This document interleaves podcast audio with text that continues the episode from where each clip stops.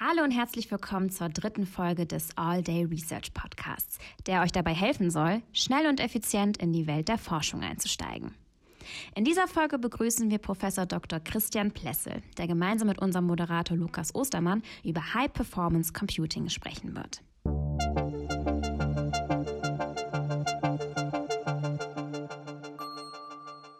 All Day Research Podcast. Dann auch von mir herzlich willkommen zur nächsten Ausgabe vom All Day Research Podcast. Mein Name ist Lukas Ostermann und heute geht es um das Thema High Performance Computing und dazu spreche ich mit Professor Dr. Christian Plessel. Hallo, danke, dass du da bist. Ja, hallo, danke, dass ich hier heute dabei sein kann. Sehr gerne. Ähm, die, die ersten Fragen, die ich meinen Gästen immer stelle, die sind immer bezogen auf, wie man eigentlich hingekommen ist. Also vielleicht kannst du kurz erklären, wo du studiert hast und wie so dein Weg war bis, äh, bis nach äh, Paderborn quasi und wo du auch vielleicht das erste Mal so mit deinem Forschungsgebiet so in, in Kontakt gekommen bist im Studium oder danach. Mhm. Klar. Ja, ich habe studiert an der ETH in der Schweiz, in Zürich und ich habe ähm, Elektroingenieur studiert. Mhm. Habe mich dann äh, aber sehr stark für das Thema so Digitalsysteme und die technische Informatik interessiert und bin dem Gebiet bis heute irgendwo treu geblieben. Mhm. Und äh, ursprünglich war das eigentlich, haben mich die Vorlesungen haben mich speziell interessiert. So die Rechnerarchitektur-Vorlesung war für mich sehr prägend. Mhm. Also habe ich gesehen, wie die Computer am Innersten funktionieren und das fand ich äh, extrem interessant, weil man so aus der Programmierungssicht ist das verborgen und dann sieht man plötzlich, wie es im Inneren funktioniert und dann dachte ich, ja, das kann ich verstehen und das kann ich auch und da kann man Sachen eben selber verbessern und, mhm. und, und Innovation, das fand ich äh, super spannend. Und dann bin ich dann eben in meiner Diplomarbeit damals, da ging es schon um, um programmierbare Hardwarebausteine, FPGAs, was ich heute in meiner Forschung immer noch sehr mhm. intensiv betrachte und das hat mich so das Thema reingebracht. Und danach ähm, war ich dann noch für ein Jahr Postdoc was ganz anderes gemacht. Es ging um, um drahtlose Sensornetzwerke. Das war auch recht interessant. Da haben wir so Sensornetzwerke äh, entwickelt, die äh, die Bewegung von Bergen in Permafrostgebieten, also wenn der Permafrost eben die Gebiete in den Alpen, die sich da eben mhm. auftauen ein bisschen, gibt so Steinschlag und so ging es um Funk und sehr energieeffiziente Systeme. Und dann bin ich äh, durch eine Stelle äh, nach Paderborn gekommen. Mhm. Die war witzigerweise schon am, am PC-Quadrat, wo ich heute der Leiter bin, mhm. damals eine Postdoc-Stelle. und, und, und da bin ich irgendwie eben nach Paderborn gekommen und hier über verschiedene Stationen dann ähm, hängen geblieben. Ja, und jetzt, äh, jetzt hast du ja gesagt, leitest du auch das PC-Quadrat. Ja. Auf jeden Fall, da kommen wir auch noch gleich dann auch noch ähm, drauf zu sprechen. Ähm, aber was ich sehr interessant finde, dass auch dann wirklich schon so im Bachelorstudium dann auch schon so bei dir, dass so in der Rechnerarchitekturvorlesung dann schon so Klick gemacht hat irgendwie. Das, ja, das, das, das, war super. Ja. Das, äh, wir, hatten da einen Dozenten, der hatte die, die Rechnerarchitektur, die war damals, also früher offenbar ziemlich angestaubt und der mhm. war ganz frisch neu. Der wurde dann auch mein Doktorvater, Lothar Thiele. Und der hatte da irgendwie einen neuen Wind reingebracht in die Vorlesung. Die war damals mit MIPS-Prozessor, war ganz neu. Das Buch von Hennessy Patterson war ganz neu mhm. und äh, das war super spannend. Ja. Konnte man mal sehen, wie das funktioniert. Und die alten ähm, Prozessoren, die hatten oft wirklich sehr kryptische Arten von Assembler-Programmierung. Mhm. Wenn man das gesehen hat, dachte man, da kann man nie durchsteigen, außer man fuchst sich da extrem rein und plötzlich war das irgendwo so, ja, konnte man das begreifen und denken, das kann ich auch, ja, da, da, kann ich verstehen, wie das funktioniert. Und das war so der, das war so der, der Start äh, von dem Ganzen. Ja. Mhm. Dann auch so Betriebssysteme zu verstehen und Compiler, wie das alles zusammenhängt. Und da bin ich irgendwie auch äh, stehen geblieben. Also quasi so ein Full Stack würde man heute sagen. Also alles von, von unterhalb von Compiler bis zu Transistoren, das ist mhm. meins. Ja. Ja, also äh, auch interessant, dass dann quasi dieses, äh, dieses Buch rauskam, was ja heutzutage immer noch das Standardwerk eigentlich ist, ne, für, für Rechnerarchitekturvorlesungen. Ja, absolut, genau. Ja, das war damals schon. Natürlich hat sich über die Jahre ein bisschen was verändert, aber, aber da ging das, äh, ging das so los. Ja. Mhm. Nee, sehr cool. Das ähm, finde ich auf jeden Fall auch sehr interessant und da kommen wir auch noch gleich äh, drauf zu sprechen. Ich würde jetzt, bevor wir zum Forschungsfeld kommen, noch ein paar Entweder-Oder-Fragen stellen, ähm, um noch so einen kleinen, kleinen Einblick von ein paar Sachen zu bekommen. Nichts, nichts Gravierendes, also keine Sorge. Meine erste Frage wäre: äh, Bier oder Wein? Bier. Ähm, Berge oder das Meer? Berge. Hardware oder Software? Hardware. Da, da war ich mir jetzt auch sehr sicher, dass das kommt. Ähm, Theorie oder Praxis? Eher Praxis. Die Daten in der Cloud oder auf der eigenen Festplatte? Überall. Überall. Sehr gut. Mensa Forum oder Akademiker? Mal so, mal so. Kaffee oder Tee? Beides. Mehr Kaffee, aber auch gern mal Tee. Und als letztes Klausur oder mündliche Prüfung? Mündliche Prüfung. Warum? Klausur bedeutet immer, dass man zu einer Zeit sehr viel Leistung auf den Punkt kriegen muss. Da gibt es Mhm. nur richtig und falsch. Und das ist oft, glaube ich, kann man, wenn man die Studierenden von der Antwort, die man sich erwartet, ein bisschen abweichen, dann sind sie sofort im Aus irgendwo und Mhm. riskieren, dass sie da ohne Punkte rausgehen. Und ich finde, in einer mündlichen Prüfung kriegt man viel besser mit, ob die Person, die geprüft wird, wirklich das verstanden hat, ja, und, und wo, wo jetzt die, die Lücken sind und kann da besser drauf eingehen. Also ich denke, es ist schwerer vergleichbar, aber, aber fairer, weil man wirklich so ein Expertengespräch führen kann Mhm. und, und verstehen kann, was der andere eben versteht und noch nicht so versteht. Ja, das äh, sehe ich auch so. Ich habe manchmal echt das Problem so mit Klausuren, wenn ich da äh, dann sitze und dann hat man fünf Minuten kurz irgendwie einen kleinen Blackout, dann ist direkt die komplette Klausur irgendwie dahin. So, Das ne? ist, ja, das ist, das, das ist echt, äh, das ist echt sehr schwierig. Und es gibt auch Leute, die können unter Druck jetzt solche Aufgaben, die dann oft auch ein bisschen repetitiv sind eigentlich, ja, Mhm. können die nicht so gut lösen. Und andere, die, die, die, die haben das verinnerlicht äh, und das heißt nicht unbedingt, dass sie die Thematik besser verstehen. Und ich denke, da, denen kommen mündliche Prüfungen schon entgegen. Auf jeden Fall. Sehr schön. Dann würde ich jetzt gerne anfangen, mit dir über dein Forschungsfeld ein bisschen zu reden. Ähm, ich versuche mich immer ein bisschen vorher auch so ein bisschen zu informieren, äh, was eigentlich schon alles vielleicht so in der, in der akademischen Laufbahn so passiert ist. Und als ich mir angeguckt habe, wie so deine Veröffentlichungen aussehen, da wurde ich erstmal erschlagen von einer riesigen Liste an, an Veröffentlichungen, auch sehr breites Spektrum. Und deswegen äh, wollte ich fragen, ähm, wie genau lässt sich das Forschungsfeld eigentlich so abstecken? Weil ich gesehen habe, es sind sehr, sehr viele Themen auch dabei, wo du schon mitgewirkt hast. Ähm, sehr, sehr, also auch wirklich äh, so ein bisschen innerhalb der Informatik, auch so ein bisschen interdisziplinär. Gibt es da irgendwie so ein bestimmtes Feld, was man abstecken kann, oder bist du einfach generell bei sehr vielen Dingen einfach dadurch, dass du sowas machst, involviert? Ich glaube, man muss ein bisschen so sehen, die, die, die Entwicklung. Angefangen habe ich eben in der technischen Informatik, aber das war vor allem der Bereich der eingebetteten Systeme. Mhm. Da ging es eben um, um mobile Systeme, die energieeffizient sein sollen und dann um Spezialprozessoren, die man rekonfigurieren kann auf FPGA-Technologie auch. Mhm. Und, und das fand ich aber dann jetzt von der Hardware-Ebene nicht mehr so spannend. Also ich finde, du kannst den besten Prozessor bauen, ohne dass du Compiler hast oder Entwurfswerkzeuge, kann man den nie richtig nutzen. Man muss irgendwie diesen Schritt von der Anwendung zur Implementierung machen. Also die Software, um die muss man sich auch kümmern. Mhm. Dann habe ich mit der Zeit mehr eben auch so, so Toolflows und, und Software-Entwurfspaper geschrieben, da Methoden uns dann immer mit exemplarischen Anwendungen demonstriert, dass man die, die Hardware-Technologien, die man entwickelt oder Entwurfsmethoden auch für was Praktisches anwenden kann. Mhm. Und als ich dann hier nach Paderborn gekommen bin, auch durch das PC-Quadrat, was ja ein Hochleistungsrechenzentrum ist, hatte ich dann zunehmend Kontakt mit Nutzern aus dem wissenschaftlichen Rechnen. Mhm. Und das fand ich super spannend. Ja, ich habe dann auch ganz mit ganz unterschiedlichen Leuten versucht, eben die, die Technologien, die ich entwickle und Architekturen mit Problemen, die aus den Forschungsfeldern kommen, zu ver verbinden. Ja. Auch außerhalb der Informatik dann, oder? Ja, erst, erst in, innerhalb der Informatik mal. Also IT-Security habe ich mal gemacht. Da Mhm. ging es um, um Krypto-Attacken. Ich habe was Ähm, gelesen. ja. Es ging, glaube ich, um, um Angriff auf AES, eine, eine Verschlüsselungs, äh, ein Verschlüsselungsmechanismus. Ja. Habe ich, auch, äh, hab ich auch gesehen, dachte ich mir auch nur so, ah ja, okay, das, da ist ja alles dabei, irgendwie so ein bisschen. Ja, das, das, das, das war spannend. Da war damals, äh, hat man gemerkt, dass man, ähm, wenn, wenn, wenn Daten verschlüsselt werden, müssen die ja irgendwo die Schlüssel im Arbeitsspeicher des Computers liegen, Mhm. unverschlüsselt. Und der, der, der Angriff äh, funktioniert also so, dass man sagt, ja, wenn man jetzt sich Zugriff zu so einem Rechner verschafft, wo die Daten noch im, also die, die entschlüsselten Schlüsseldaten noch irgendwo im Arbeitsspeicher sind, Mhm. und wenn der Benutzer jetzt vielleicht nicht gerade am Rechner ist, in der Mittagspause oder sowas, hat man das Passwort nicht, kann man sich nicht einloggen.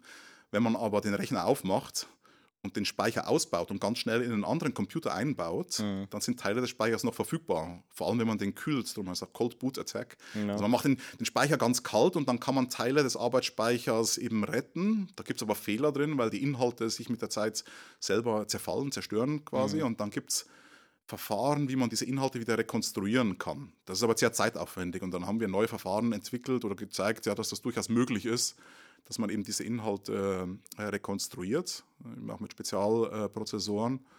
Und, und heute nutzen die Rechner da auch spezielle Techniken, dass man die Art von Angriff nicht mehr machen kann. Also die, mhm. Verschlüssel, die Schlüssel bleiben im Prozessor drin, dass man eben nicht einfach den Arbeitsspeicher ausbauen kann und so einen Angriff fahren. Ja. Aber mit der Zeit war es dann eben auch mehr wie, wie nur Informatik. Ich habe dann äh, auch persönliche Kontakte mit äh, äh, Kollegen Jens Förstner, damals war noch in der Physik, heute ist in der E-Technik, im Bereich der Physik was gemacht. ja, ging es um Simulation von elektromagnetischen Feldern äh, haben wir viel äh, zusammen äh, gemacht, auch Projekte eingeworben. Äh, in letzter Zeit mache ich äh, auch sehr viel im Bereich der ja, Festkörperphysik oder Chemie mit äh, mhm. Kollegen Thomas Kühne hier, wo wir versuchen eben so innovative Rechnerarchitektur mit äh, neuen Methoden in, in der äh, Computerchemie zusammenzukriegen. Und ich finde, das ist äh, sehr spannend. Also man hat mit der Zeit ein ganz schönes Spektrum von, von, von unterschiedlichen mhm. Themen, die man zusammenkriegt. Ja. Da kriegt man bestimmt auch so viel aus anderen Disziplinen halt auch mit und äh, lernt da auch bestimmt auch was dazu. Ne? Also ich bin jetzt so ein Typ, ich, äh, ich sitze gerne mal abends dann auch auf der Couch und gucke mir halt mal so ein bisschen was an, auch so bezüglich Teilchenphysik und so, das finde ich super interessant. Ähm, aber du bist ja wirklich da mitten auch dabei im aktuellen Stand der Forschung auch so ein bisschen, ne? Ja, so, so, so weit das geht. Also man muss sagen, also ja, äh, was mich interessiert ist ja im Prinzip, was man so auch Co-Design nennt. Also man von der Anwendung bis zur Implementierung betrachtet man alles. Also mhm. vom, vom, vom, Problem über den Algorithmus, über die Abbildung auf, auf Computersysteme bis zu spezieller Hardware, die die Art von Probleme ganz effizient oder schnell lösen kann. Mhm. Und natürlich kann man nicht überall genau in, in, in der gleichen Tiefe drinstecken, aber ja, ich habe schon Einblicke dann, wie, wie, diese Methoden funktionieren. Und mhm. äh, das ist sehr spannend. Aber man muss auch sagen, dass ähm, die Welt extrem differenziert ist. Also die ganzen Methoden, die da entwickelt werden, da, viel, da muss man auch viel an Grundlagen erstmal aufbauen, klar, weil ja natürlich klar. die Methoden äh, sehr fortschrittlich sind und man so mit dem, was man normalerweise so aus, aus der Schulphysik und ich habe Elektrotechnik studiert, ich hatte auch ein paar Semester Physik, mhm. ähm, da, da, kommt man nicht wahnsinnig weit. Nee, klar. Da, da, die Leute, die da ja auch sich mit beschäftigen, die haben da ja auch jahrelang studiert, ne? Ja, ganz, ganz genau. Ja. Ja.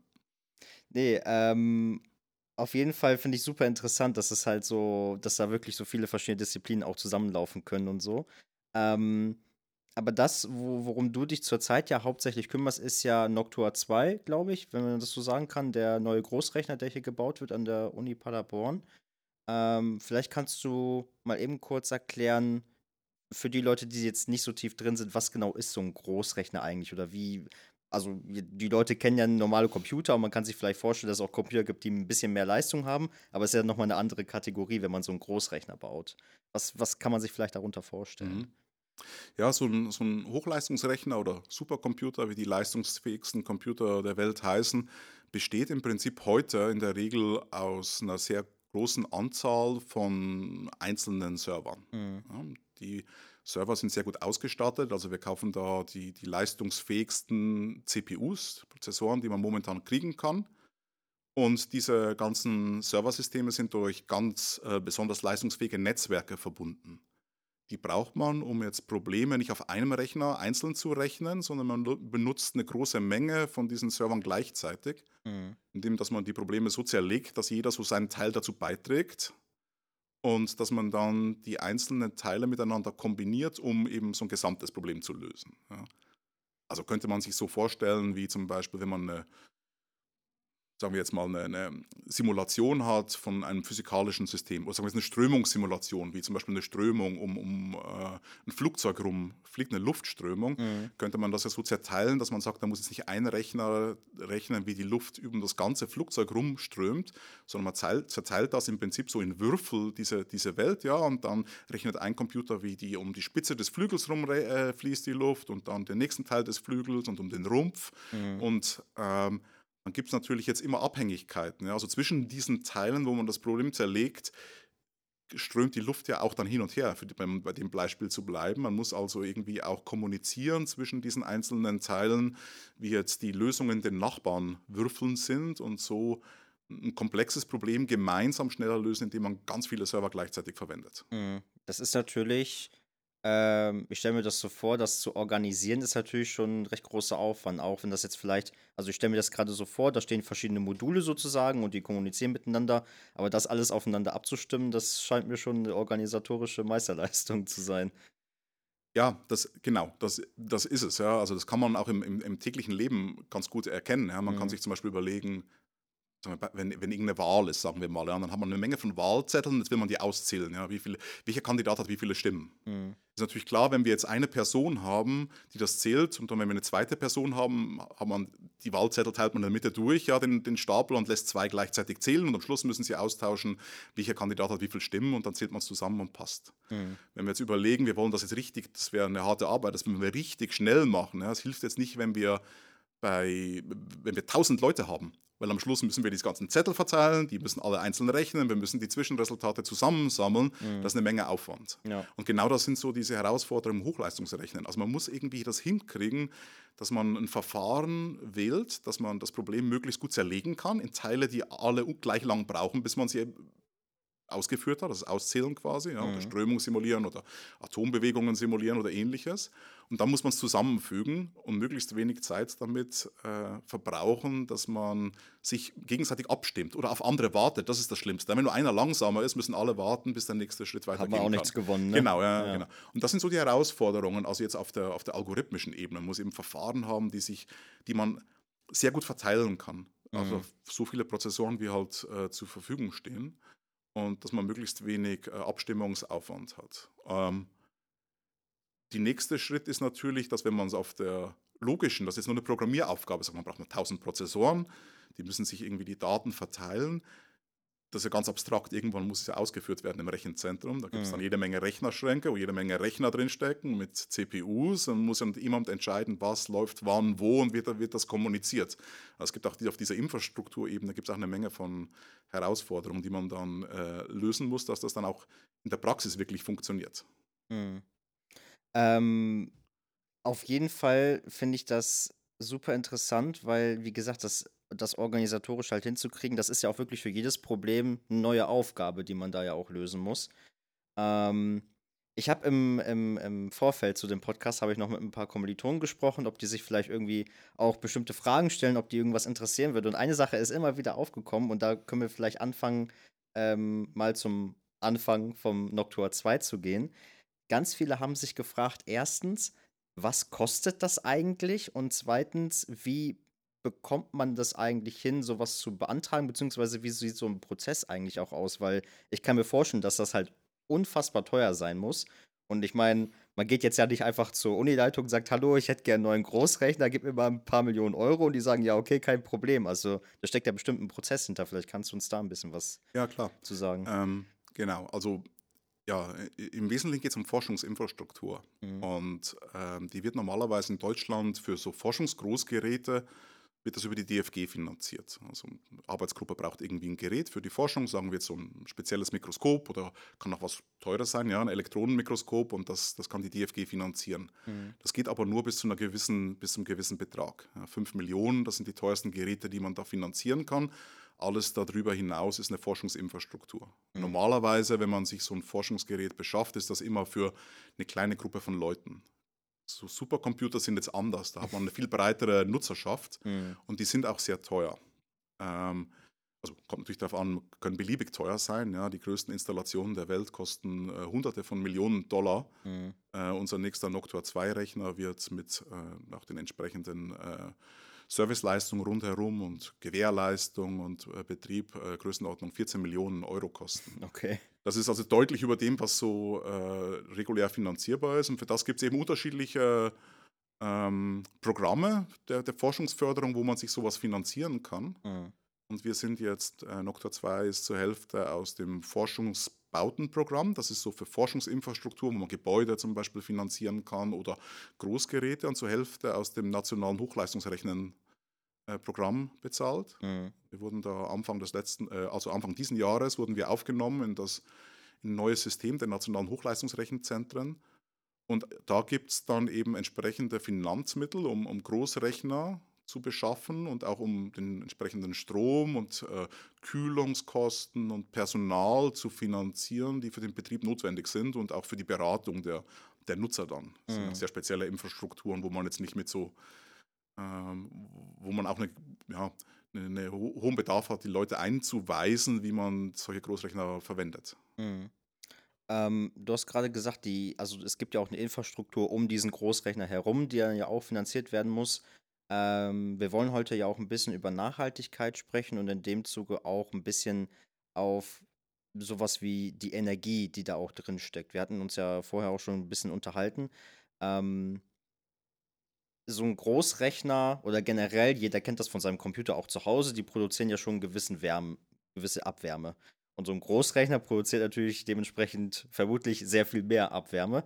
Ähm, und da gibt es hier ja eine, eine interessante, interessante ähm, Idee, die ihr umgesetzt habt bezüglich auch äh, Effizienz. Vielleicht kannst du uns da kurz was zu erzählen, wie die Kühlung funktioniert und was man eigentlich mit dieser Wärme dann noch anstellt. Mhm. Ja, das ist ein guter Punkt. Also, also es ist so, dass äh, die, die Prozessoren, die brauchen Strom, die haben eine Verlustleistung. Ja, mhm. Das sind eben die, das ist thermisch, also ist Abwärme, die man braucht, um, um zu rechnen, die da anfällt.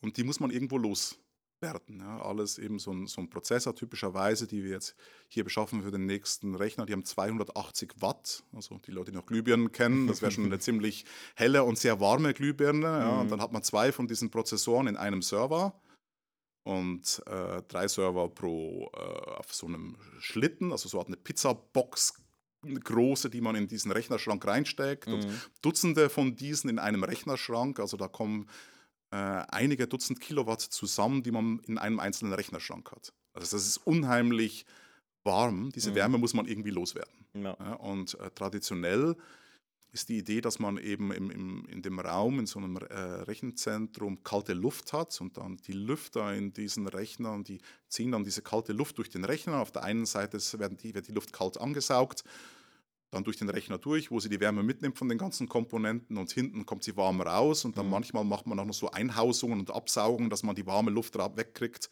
dass sich die kalte und die warme Luft nicht mischt im Raum. Mhm. Das funktioniert aber nur so bei so einem Standardrechenzentrum. Also bei uns das INT zum Beispiel, also ein Standard, äh, wo man Mail-Server hat, und File-Server, da kann das funktionieren. Im kleineren Maßstab. Im kleineren Maßstab, ja. Oder wenn einfach die Rechner nicht so gepackt sind, so dicht. Bei uns sind die Rechner, weil man die sehr eng und klein haben will, dass man kurze Kabel nehmen kann und sie mhm. schnell miteinander kommunizieren kann, werden die Systeme extrem dicht gepackt. Ja. Ja. Das heißt, es fällt extrem viel Verlustleistung an auf einer kleinen Fläche oder kleinem Volumen, muss die irgendwie vernünftig loswerden. Mhm. Und was sich da in den letzten Jahren äh, aufgezeigt hat als Methode, ist, dass man weggeht von Luftkühlung auf Wasserkühlung. Man kann natürlich jetzt Rechner schlecht ins Wasser reinstecken, kann ähnliche Sachen machen. Es gibt so nicht leitende Flüssigkeiten, wo man dann die ganzen Rechner eintaucht. Das ist mhm. auch eine Möglichkeit, aber es ist halt eine ziemliche Schweinerei. Darum will man das, wenn es geht, irgendwo verhindern. Und die aktuelle Technik ist, dass man kaltes Wasser oder warmes Wasser in den Rechner reinbringt und dann der Kühl, im Kühlkörper im Prinzip so wie Wasserschlaufen sind, also wie bei einer Bodenheizung, wo man halt mit kälterem Wasser die Wärme genau da abholt, wo sie anfällt. Mhm. Das macht man nicht nur bei den Prozessoren, sondern auch beim Speicher, bei den Netzteilen, bei den Netzwerkkomponenten. Äh, überall versucht man die Wärme da äh, abzugreifen, wo sie anfällt. Und jetzt, weil man sie direkt da abholt, wo sie anfällt und, und der, der, Kontakt durch diese Kühlkörper recht gut ist, kann man mit warmem Wasser arbeiten. Das heißt, man braucht jetzt nicht mehr so kaltes Wasser, wo man früher die kalte Luft erzeugt hat bei den luftgekühlten Systemen, sondern mhm. es reicht, wenn das Wasser, sage ich mal, 30 Grad ist.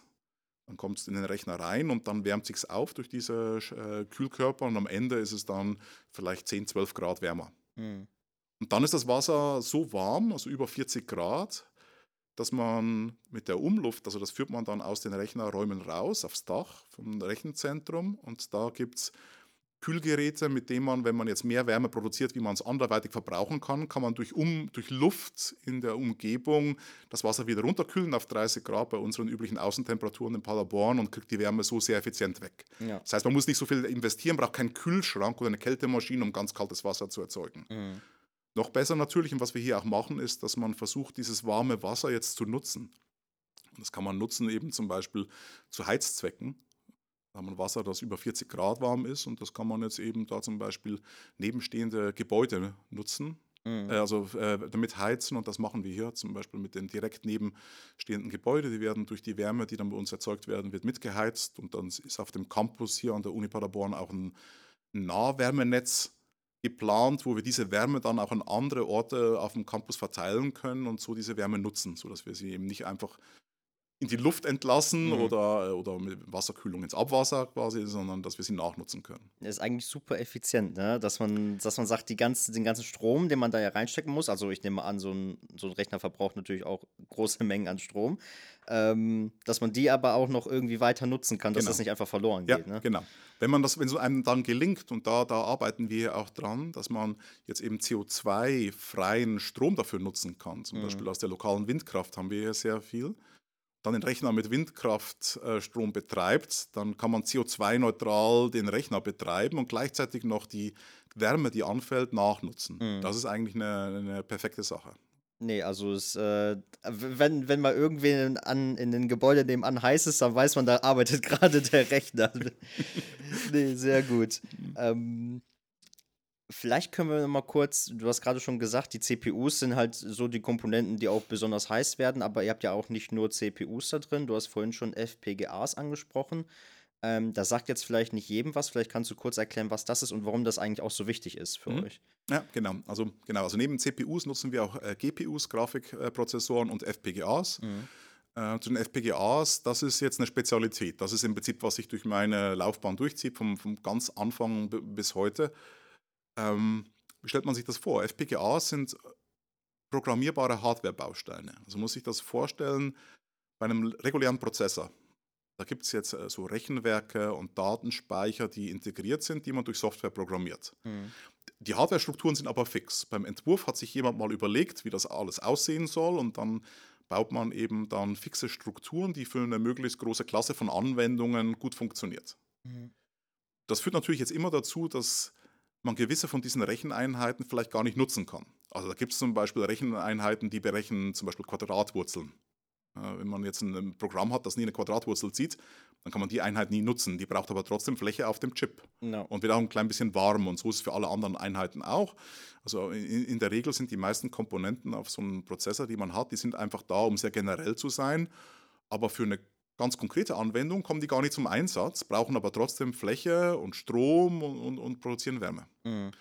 Was man jetzt machen kann, ist, man kann sich so einen programmierbaren Prozessor bauen, FPGA, so Field Programmable Gate Arrays. Und das muss man sich so ein bisschen vorstellen, es ist wie so ein Elektronikbaukasten. Es gibt Schaltungsblöcke, die kann man programmieren, auch mit Software, indem man so einen kleinen Speicher schreibt, was dieser Block machen soll. Und dann gibt es eine Verbindungsmatrix, im Prinzip sowas wie programmierbare Leitungen, wo man alle diese Blöcke komplett flexibel miteinander verbinden kann. Mhm. Man kann sich also jetzt im Prinzip einen Spezialrechner zusammenbauen, indem man diese programmierbaren Blöcke mit programmierbaren Leitungen verbindet. Und dann gibt es noch programmierbare Speicherbausteine, die man auch verbinden kann und spezielle arithmetische Einheiten. Und so kann man sich jetzt einen Spezialrechner bauen. Den muss man jetzt aber nicht so bauen, so wie beim Handy oder bei einem Prozessor, wo man sagt, dann spare ich mir einen Chip, der genau für eine Aufgabe ist, sondern man kann es immer wieder ändern. Also in ein paar Millisekunden kann man die Funktion komplett ändern und dann hat man eine andere Struktur, die dann vielleicht für ein anderes Programm oder für einen anderen Teil des gleichen Programms optimiert ist. Mhm. Und da ist jetzt die, die, die Idee, dass man versucht, jetzt sich Spezialprozessoren zu bauen. Also man hat ein gewisses Problem, das man lösen will. Also eben, hatten schon angesprochen, IT-Security, oder eben auch so eine physikalische Simulation. Sagt man, was für Rechenoperationen sind da notwendig, was für Algorithmen. Und dann setzt man da die um in ganz spezielle Strukturen, die dann effizient ausgeführt werden können. Und der Clou, was das Ganze wirklich cool macht, ist, wenn man das anders denkt. Ich hatte vorhin schon mal das, das Thema Co-Design angesprochen. Ja, wenn mhm. man jetzt annimmt und sagt, ich kann jetzt einen Rechner durch einen Programmierprozess so zuschneiden auf eine Anwendung, kann ich überlegen, wie muss eigentlich die Anwendung aussehen oder die Algorithmen, die ich verwende, mhm. dass ich das optimal nutzen kann. Also man denkt im Prinzip von, von, von, von den Bauteilen her und sagt, ja, wenn ich es ein bisschen anders mache, ein anderes Verfahren wende, dann passt es doch besser zu diesen FPGAs. Und da liegt auch nochmal eine Menge Potenzial drin, um, um noch schneller oder noch effizienter zu rechnen. Es sind halt auch gewisser, gewisse Arten von Optimierungsproblemen, die dann auch da quasi zugrunde liegen, ne? dass man gucken muss, wo kann man noch ein bisschen was rausholen. Ähm, Kannst du irgendwie sagen, wie da so die, die Faktoren sind, die man da irgendwie rausholen kann im Vergleich zu irgendwie, als wenn man jetzt nur Standard-CPUs irgendwie verwenden will? Kann man das irgendwie vergleichen? Ja, es, es, äh, da, genau, das ist, also was wir da machen, ist anwendungsspezifisches Rechnen oder Application-Specific oder Domain-Specific Computing ist der, der Begriff, den man dafür auch verwendet. Mhm.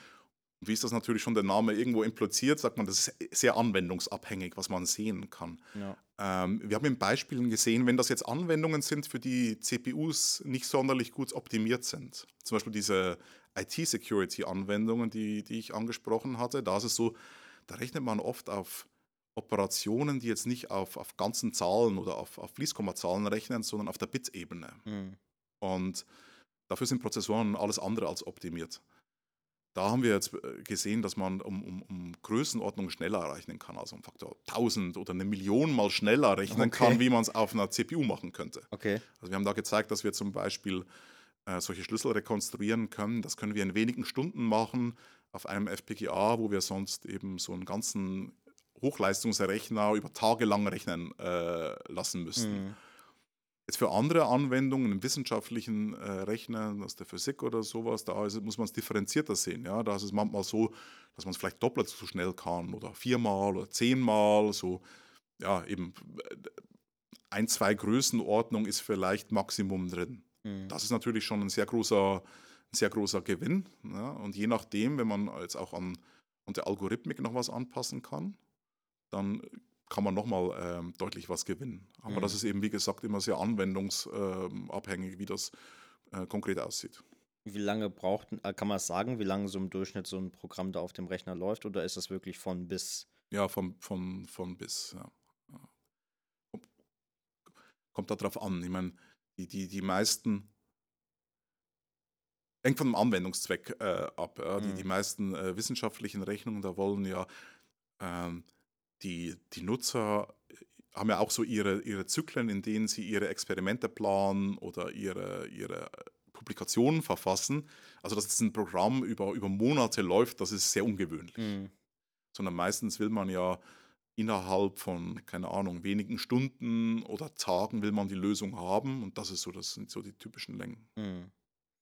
Ähm, und wie sieht dann so ein Prozess aus, wenn jemand also ich stelle mir das gerade vor, jemand ruft bei dir an und sagt, mhm. hey, ich hätte, hätte so ein Programm, ich bräuchte mal ein bisschen Rechenleistung, äh, könnte ich euch das mal irgendwie rübersenden und ihr führt das mal für mich aus oder wie ist da so dieser Prozess irgendwie dahinter? Ja, okay, da, ja, das, genau, also das hängt jetzt immer davon ab, wie viel Rechenleistung das man konkret benötigt. Mhm. Ja, wenn das jetzt so was, eine kleinere Menge ist und man will mal was ausprobieren, dann ist das sehr einfach zu beantragen. Also man füllt im Prinzip so ein kleines Formular aus, geht auch für Studenten oder mhm. jeder, jeder äh, wissenschaftliche Mitarbeiter, Mitarbeiterin der Uni kann das äh, hier beantragen, dass man mal Zugang kriegt und mal prüfen kann, ob das jetzt für die eigenen Anforderungen äh, tauglich ist, das System. Mhm.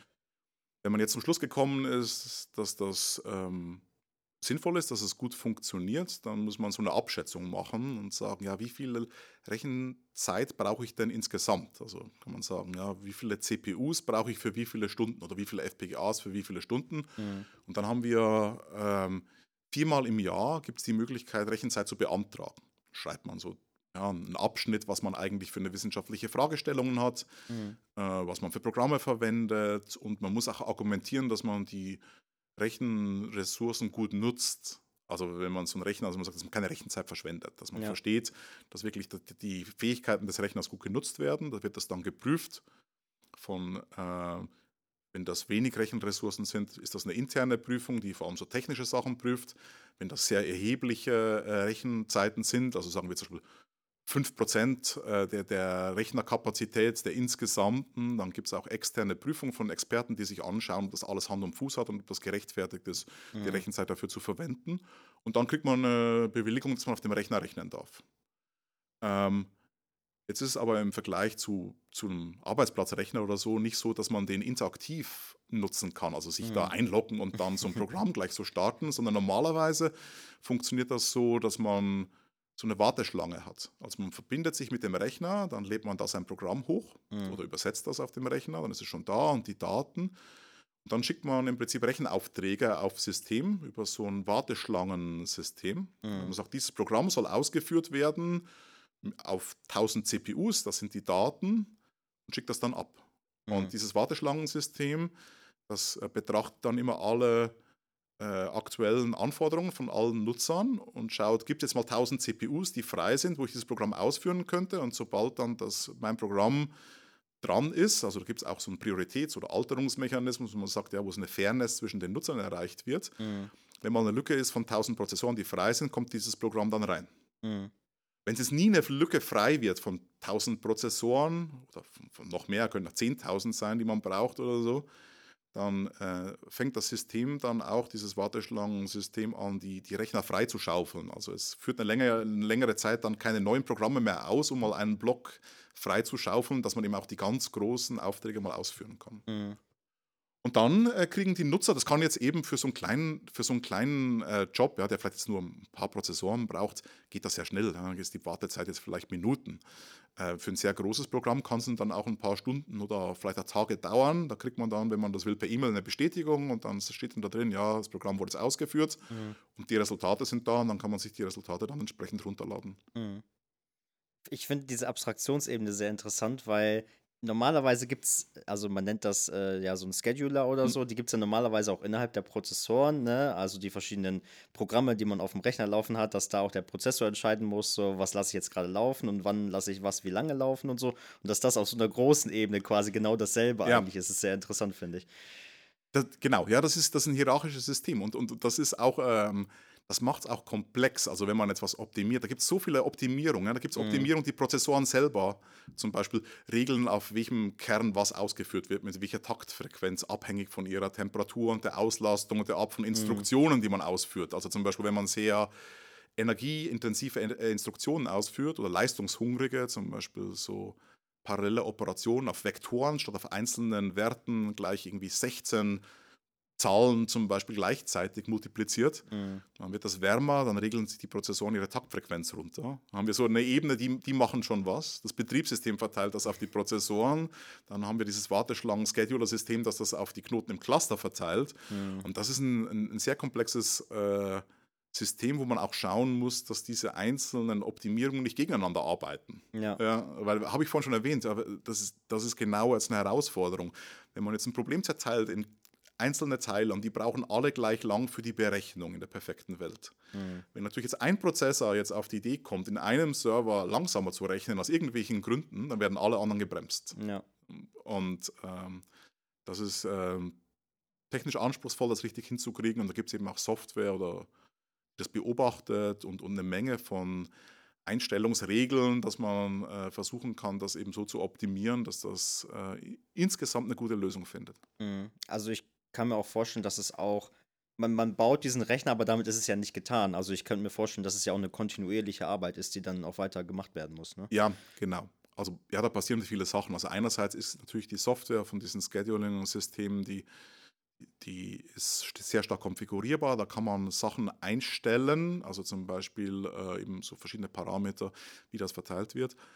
Ähm, wir wir analysieren auch, wie die, wie die, Rechner genutzt werden, um eben auch Hinweise zu geben, wie man es noch besser machen kann. Mhm. Also man kann das so aktivieren als Nutzer, dass man zum Beispiel während der Ausführung der Programme Statistiken erstellt werden, zum Beispiel wie viele Einheiten im, Rechn im Prozessor genutzt werden, wie viele Cores oder werden die Vektorinstruktionen genutzt oder äh, werden die, die Zwischenspeicher, die Caches auf den Prozessoren effizient genutzt mhm. oder ist die Programmgeschwindigkeit limitiert durch die Geschwindigkeit, mit der man die Daten vom Festplattensystem kriegt. Mhm. Und daraus kann man dann eben auch Optimierungsregeln ableiten, automatisch oder die Experten können sich das auch selber anschauen und sagen, ah, dann muss ich ein bisschen in die Richtung optimieren, um, um die Ausführungszeit zu verbessern. Dann kann ich das nächste Mal schneller rechnen oder ein größeres äh, Problem rechnen. Mhm.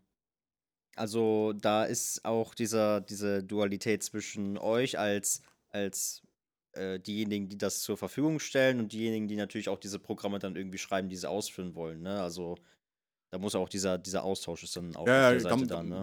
Ganz genau, ja. Da gibt es eben auch jetzt im, im, im Rechenzentrum, äh, jetzt auch gefördert durch dieses nationale Hochleistungsrechnen, haben mhm. wir Experten Experten, die sich wirklich auskennen, jetzt nicht nur mit der Informatik-Aspekt, aber auch mit den entsprechenden wissenschaftlichen Domänen. Mhm. Also die mhm. wirklich selber promovierte Physiker sind äh, oder promovierte Chemiker, die, die sich auskennen mit der, eben der Computerphysik und Computerchemie und dem Hochleistungsrechnen und versuchen, da einen guten Service zu bieten, das was anzubieten, was wirklich die, die, die Nutzerinnen aus den Wissenschaften auch wirklich vernünftig als Dienstleistungen haben wollen. Es gibt ja solche, die wollen jetzt nicht unbedingt Informatiker werden oder, oder im Hochleistungsrechnen Kompetenz haben. Die haben einfach ein Problem und sagen, ja, ich habe irgendwie ein Problem, Ingenieurswissenschaften zum Beispiel, das Problem will ich gelöst haben. Ja. Denen ist es an sich wurscht, wie das genau funktioniert. Die muss man mhm. irgendwo abholen.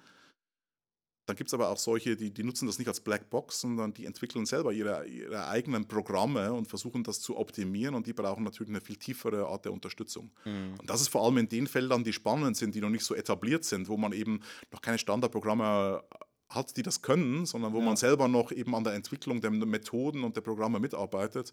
Und das ist sehr spannend, eben auch da zusammenzuarbeiten. Und da resultieren auch viele dieser Forschungsarbeiten draus. Dann ist man schnell weg von, vom reinen Doing zu, zu neuen wissenschaftlichen Fragestellungen, wo man es mhm. vielleicht ganz anders anpacken muss. Also ist so ein Großrechner auch immer Bestandteil von der Weiterentwicklung und der Forschung an diesem Gerät quasi und nicht nur ein Arbeitsgerät, sondern eben auch, um halt neue Erkenntnisse auch darüber zu gewinnen. Ja, kann man so sehen. Und, und das ist etwas, also das sehen vielleicht nicht alle Leute so, aber, aber ich sehe das so und mhm. wir hier auch traditionell.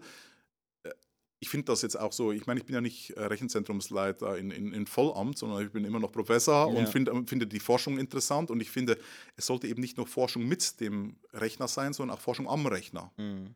Jetzt gerade im Bereich der FPGAs, da sind wir eine, also deutschlandweit und europaweit denke ich, die, die, die führende Gruppe, die das auch in der Praxis nutzt. Und wir mhm. kennen, das sehr gut, kennen uns das sehr gut aus, arbeiten auch mit vielen Leuten zusammen. Und da wollen wir eben auch was ausprobieren, was noch nicht State of the Art ist in, in, an, an anderen Zentren. Sondern wir, wir probieren diesen Weg mal aus, schauen, was rauskommt und überlegen uns, äh, wie kann man es noch nützlicher machen oder loten aus, in welchen Bereichen kann, ist es jetzt nutzbringend einsetzbar und, und, und wo weniger. Und das sehe ich schon auch als die Aufgabe, dass man eben versucht, so diese, diese Landschaft auszuloten. Wo geht es denn mhm. hin? Was kann man Neues machen? Und ich finde, das macht spannend, der Bezug zur Forschung. Auch so Sachen auszureizen und zu gucken, was kriegt man da noch alles rausgequetscht und. Ja, natürlich, genau. Ja. Wir haben gerade kürzlich so eine Rekordsimulation gemacht, die wir hier vorbereitet haben und, und äh, in, in Jülich auf einem der größten HPC-Systeme dann gerechnet haben in der Größe, wo man einfach sagt, wie, wo sind jetzt die Grenzen? Ja, also mhm. wenn man das, das letzte bisschen ausgelotet in, in, in äh, Optimierung für einzelne Grafikkarten, dann für den ganzen Cluster von solchen, also ein HPC-System mit entsprechenden Grafikkarten, um zu sehen, was sind die Grenzen jetzt der Informatik, aber auch der Anwendungen, also wie, wie komplexe Fragestellungen kann man denn wirklich lösen? Und da tauchen immer spannende Probleme auf. Mhm. Du hast gerade den Satz, fand ich sehr schön. Du leitest nicht nur das Rechenzentrum, sondern du bist ja auch noch Professor. Ähm, dementsprechend auch in der, in, der, in, der, in der Forschung natürlich auch in, in, diesem, in dieser Thematik sehr intensiv drin. Ähm, wie muss ich mir das vorstellen bei euch in der Forschungsgruppe, wenn ihr ähm, mit so Sachen arbeitet? Arbeitet ihr viel dann an den eigenen Rechnern oder gibt es irgendwie noch irgendwie wo, Sachen, wo ihr sagt, ja, da brauchen wir jetzt auch gar keinen Großrechner für, irgendwie, das machen wir im kleineren Stil oder irgendwie sagt ihr, okay, da brauchen wir vielleicht nochmal eine Größenordnung größer, müssen wir nochmal woanders hingehen? Ja, ähm, genauso wie du sagst, machen wir im Prinzip alles. Also okay. es gibt, also wir, wir rechnen, wir, wir nutzen unsere eigenen Systeme. Das sind auch Forschungsgeräte, natürlich ein Produktivsystem. Mhm. Äh, da muss man natürlich jetzt schauen, welche Art von Forschung das man da betreiben kann. Das, das ähm, da wird ja auch erwartet, für manche Leute ist es ja kein Experimentalsystem, sondern ihr Hauptarbeitsgerät. Ja. Wenn das Ding nicht läuft, dann können die nicht forschen und werden sehr unglücklich sein im besten Fall und im schlimmsten Fall rufen sie an und werden und sehr unangenehm. Ja. Luft, ja, genau. Ähm, ähm, also da gibt es äh, natürlich Möglichkeiten, auch dadurch, dass es ein Produktivgerät ist, zu verstehen, was wird tatsächlich gemacht ja, und, und, und, neue Sachen zu entwickeln. Dann mit den Sachen, die, die sehr experimentell sind, haben wir auch kleinere Systeme, so Testbeds nennen wir es, mhm. wo wir jetzt eben Zukunftstechnologien im kleineren Rahmen mal ent, äh, entwickeln. Da reicht oft eben, braucht man jetzt keinen ganzen Großrechner, sondern reichen vielleicht ein, zwei Server, die verbunden sind, wo man mal eben neue Technologien ausprobieren kann oder Software-Sachen sich anschauen kann, wo man am Betriebssystem haben wir zum Beispiel auch äh, Forschung gemacht, wo man Betriebssystemänderungen durchführt, die man jetzt aus Stabilitätsgründen den, den regulären Nutzern nicht zumuten wollte auf mhm. so einem mhm. Hochleistungsrechner. Ähm, und dann manchmal kommt man halt auch an Situationen, wo man sagt, wir haben das jetzt gezeigt auf unseren Systemen, wir wollen jetzt die Grenzen ausloten. Hatten wir eben angesprochen, kürzlich eine Arbeit, wo man sagt, wir brauchen, wir wollen, wir glauben, dass wir eine ganz neue Methode entwickelt haben, die sich eignet für die größten Rechner der Welt. Mhm. Ja, und da haben wir jetzt den, den leistungsfähigsten Rechner von Deutschland verwendet, einen großen Teil davon, aber das ist immer noch zu klein, sondern wir könnten im Prinzip noch das größer skalieren und das sind jetzt eben dann äh, Arbeiten, wo man mit anderen Zentren auf der Welt zusammenarbeiten muss und, und Herstellern und sagen kann, können wir das mal ausprobieren, um das wirklich mhm. auszuloten? Was, was sind es denn die Grenze des Machbaren? Finde ich super interessant, weil man da ja wirklich, also man, äh, viele, viele ist, sind sich, glaube ich, auch gar nicht bewusst, dass Paderborn ja auch wirklich dann so eine Uni ist, wo man dann auch wirklich trotzdem in die, in die große, weite Welt so quasi hinausgeht und äh, dass das auch eine der, der, der weltweit oder halt auch europaweit äh, führenden Stellen ist, finde ich super interessant. Ähm, gibt es, also ich glaube, wenn sich das jetzt Leute anhören, die vielleicht nicht direkt irgendwie aus der Informatik kommen, könnte man sich vielleicht die Frage stellen, ja, wie viel hat das denn jetzt eigentlich so mit dem, mit dem realen Leben zu tun? Das hört sich jetzt alles ein bisschen sehr abstrakt an, aber ich glaube, das hat schon extremen Einfluss auch auf, auf, unser, auf unser Leben eigentlich, aber vielleicht über Umwege. Gibt es da vielleicht irgendwie eine, eine bestimmte Sache, wo du sagen kannst, äh, das, das wurde irgendwie von uns gemacht und das hat dann dazu geführt, dass irgendeine Technologie, die wirklich viele Leute benutzen, irgendwie beeinflusst wurde oder irgendwie sowas? Gab es da vielleicht mal irgendwas? Da gibt es sicher Beispiele, aber ich bin jetzt, äh, muss ich auch sagen, ich bin ja doch in der Informatik mhm. und, und die Anwendungen dieser äh, Hochleistungsrechner sind vor allem jetzt bei unseren Nutzern in den rechnergestützten Naturwissenschaften, Ingenieurwissenschaften und so. Ein bisschen geht es langsam los, auch in Sozial- und Kulturwissenschaften. Mhm. Also über, über die, die, die Durchbrüche, die jetzt da erzielt wurden, kann ich persönlich jetzt äh, wenig mhm. äh, Konkretes sagen. Aber natürlich sind viele Fragestellungen, die, die extrem äh, relevant sind. Ja. Also ich meine jetzt gerade in, in, ingenieurwissenschaftlichen Fragestellungen, ich meine, das ist bekannt, ja, macht man Simulationen von, von Festigkeiten, von Strömungen, von, von der Strukt mechanischen Strukturen zum Beispiel.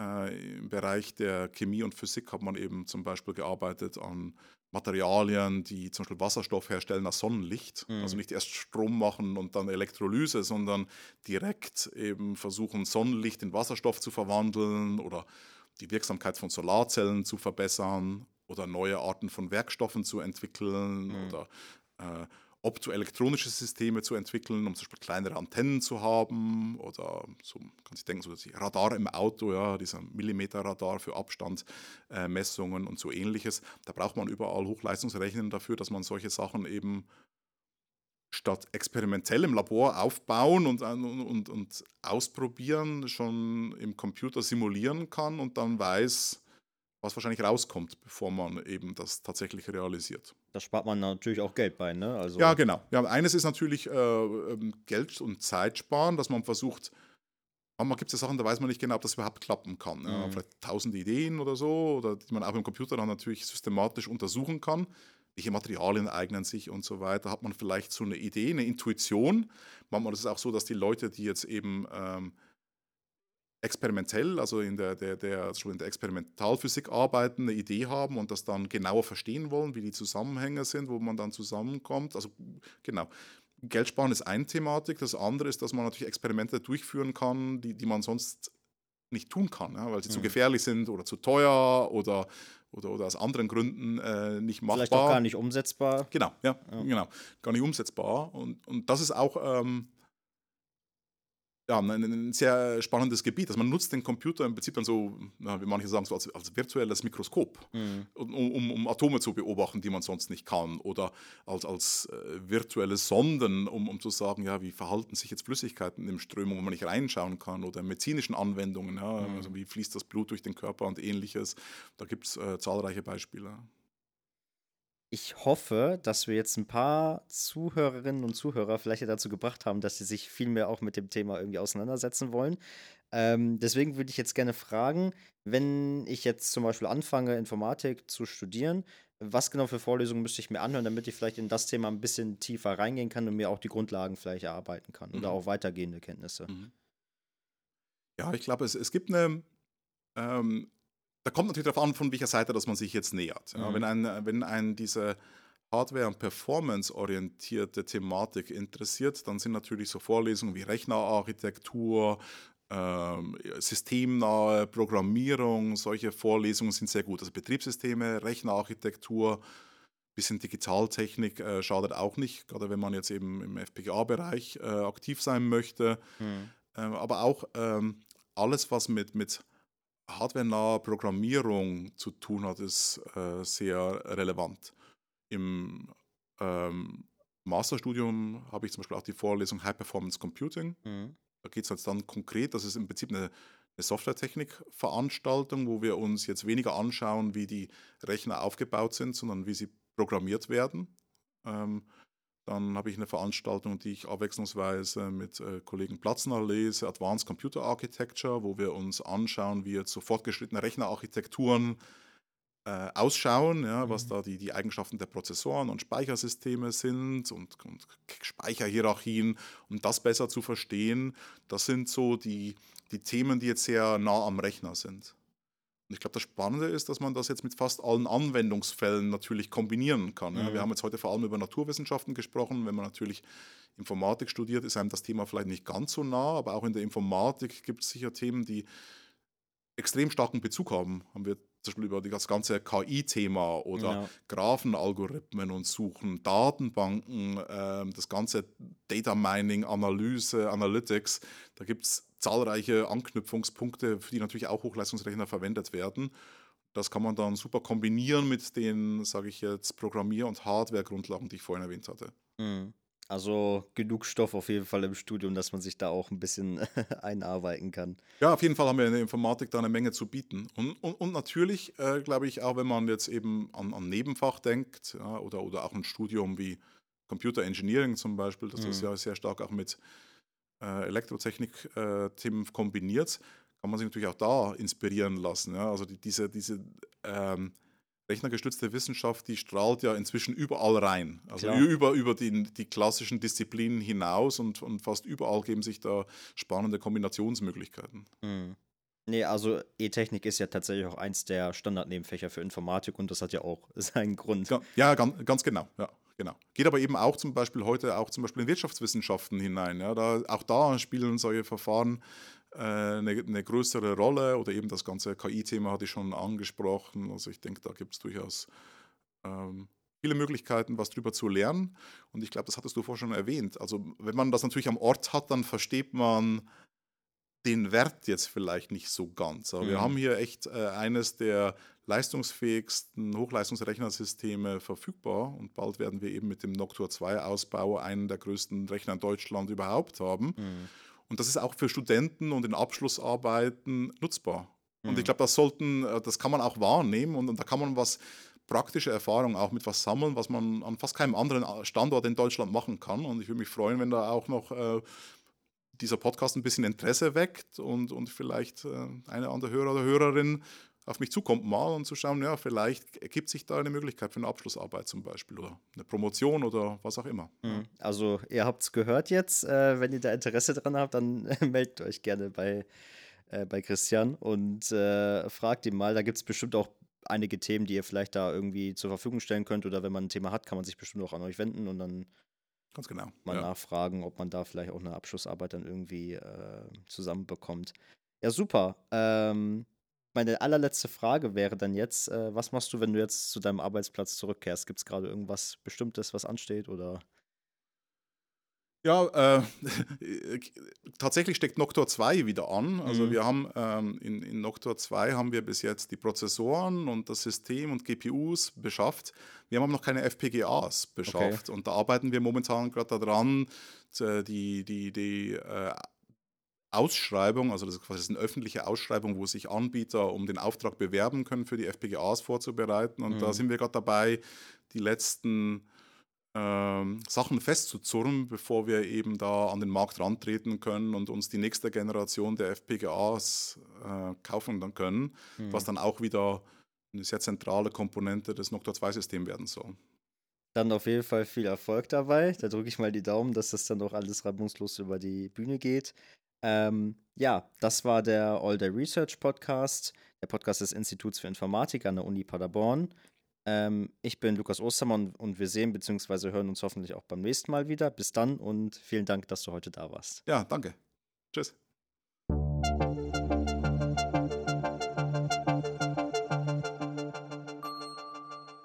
All Day Research Podcast. Weitere Folgen findet ihr überall dort, wo es Podcasts gibt und natürlich auf der Website des Instituts für Informatik der Universität Paderborn. Wenn ihr immer direkt die nächsten Folgen hören wollt, dann abonniert uns gerne. Dies ist ein Projekt in Zusammenarbeit des Instituts für Informatik unter der Leitung von Patricia Höfer und dem Fachschaftsrat Informatik der Universität Paderborn. Moderation und Redaktion Lukas Ostermann. Technik und Redaktion Alexander Göbel. Sprecherin Sarah Akopian.